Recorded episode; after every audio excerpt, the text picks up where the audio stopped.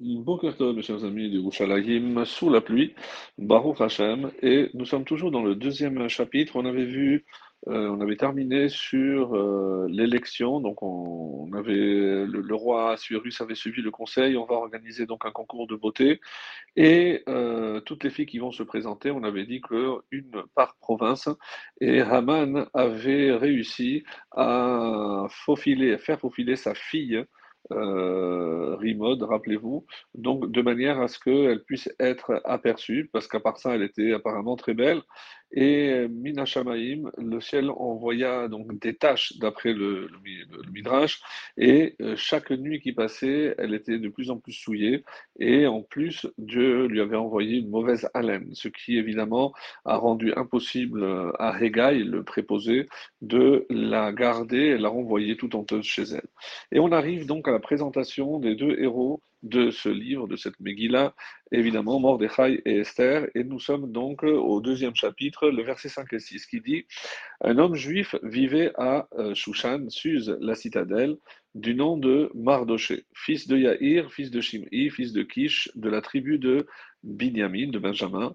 qui avait été déporté de Jérusalem avec les captifs emmenés avec Yehonia, roi de Juda, pris par Nabucodonosor, roi de Babylone. Alors, évidemment que quand on le présente comme, euh, comme le texte le fait, on a une première question. Un homme juif vivait à Shushan, à Suse un seul vivait, mais il y en avait plusieurs. Pourquoi il est appelé Yehudi alors que par la suite on nous dit qu'il est de la tribu de Binyamin? Et c'est ce que va par exemple expliquer euh, le Pirkei de Rabbi Eliezer, un midrash euh, très beau, qui dit que euh, pourquoi euh, Mordechai est resté euh, dans la ville de Suse alors que euh, tous les Juifs avaient posé la question au prophète Ézéchiel, qui était cette période, et pour savoir quelle était la conduite à tenir, et il leur a dit qu'il fallait quitter la ville. Et c'est ce que euh, quasiment tous les juifs ont fait, à part évidemment une poignée qui est restée, comme on va le voir. Et parmi eux, Mordechai, on serait attendu à ce que lui aussi euh, quitte la ville, mais il ne le pouvait pas parce que, figurez-vous qu'il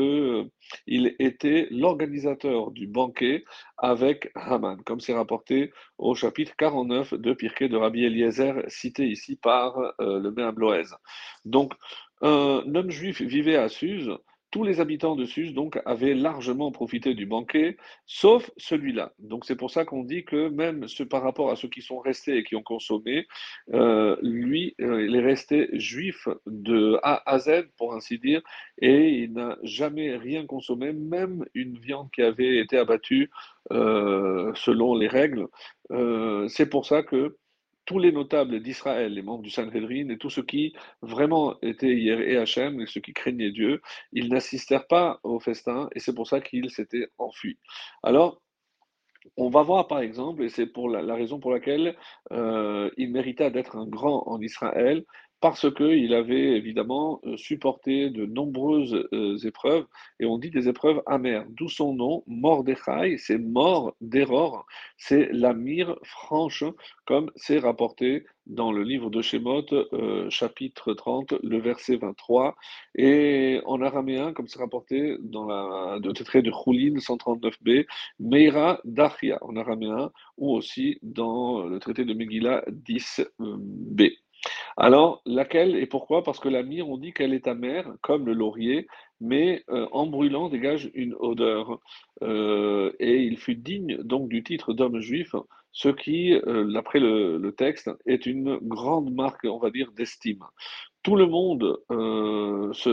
s'était rendu compte que de la grandeur de Moshe, mais Hachem ne voulait pas qu'on dise que euh, le salut était arrivé par son entremise. Et c'est pour ça qu'il n'était ni riche ni puissant, et il était juste celui qui euh, s'asseyait euh, à la porte du palais. Donc, comme le texte le précise, il avait été donc euh, et, il avait été exilé quand le roi Yechonia euh, fut fait prisonnier, donc avec tous les membres du Sanhedrin, on dit que Mordechai était parmi eux. Et donc, euh, il avait été donc un petit peu comme un, comme, comme un esclave. Donc il n'avait vraiment pas de titre, il n'était pas riche, il n'était pas puissant, et euh, en temps normal, jamais il n'aurait pu évidemment euh, éliminer un décret euh, royal où le, il n'avait certainement pas le pouvoir d'annuler le, le, décret d'extermination, pour qu'on se rende compte que c'est uniquement Hachem. Alors, pour la contradiction entre le fait qu'on dise qu'il était de Yehudi, mais de la tribu de Binyamin, alors il y a une très très belle explication, et pour cela, c'est euh, rapporté dans le deuxième livre de Samuel, au chapitre 16,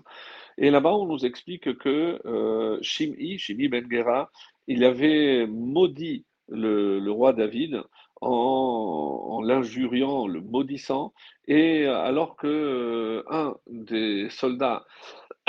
s'apprêtait à, lui trancher la tête, c'est un crime de lèse-majesté, David lui a laissé la vie sauve. Et c'est par ce geste euh, de bonté de David que naîtra Mordechai, comme c'est précisé dans le verset euh, Ben Shimei. Shimei, c'est ce fameux Shimei de la, de l'époque de David, et c'est parce que David lui a laissé la vie sauve que Mordechai a vu le jour. Et c'est la raison essentielle, parce que c'est comme ça, on va dire, que euh, grâce à cette bonté de David, euh, ben, on a eu ce libérateur en quelque sorte, et c'est comme ça qu'il faut comprendre euh, que on dise aussi Yehudi, parce qu'il doit sa vie au roi David de la tribu de Yehuda. Et il y a aussi une autre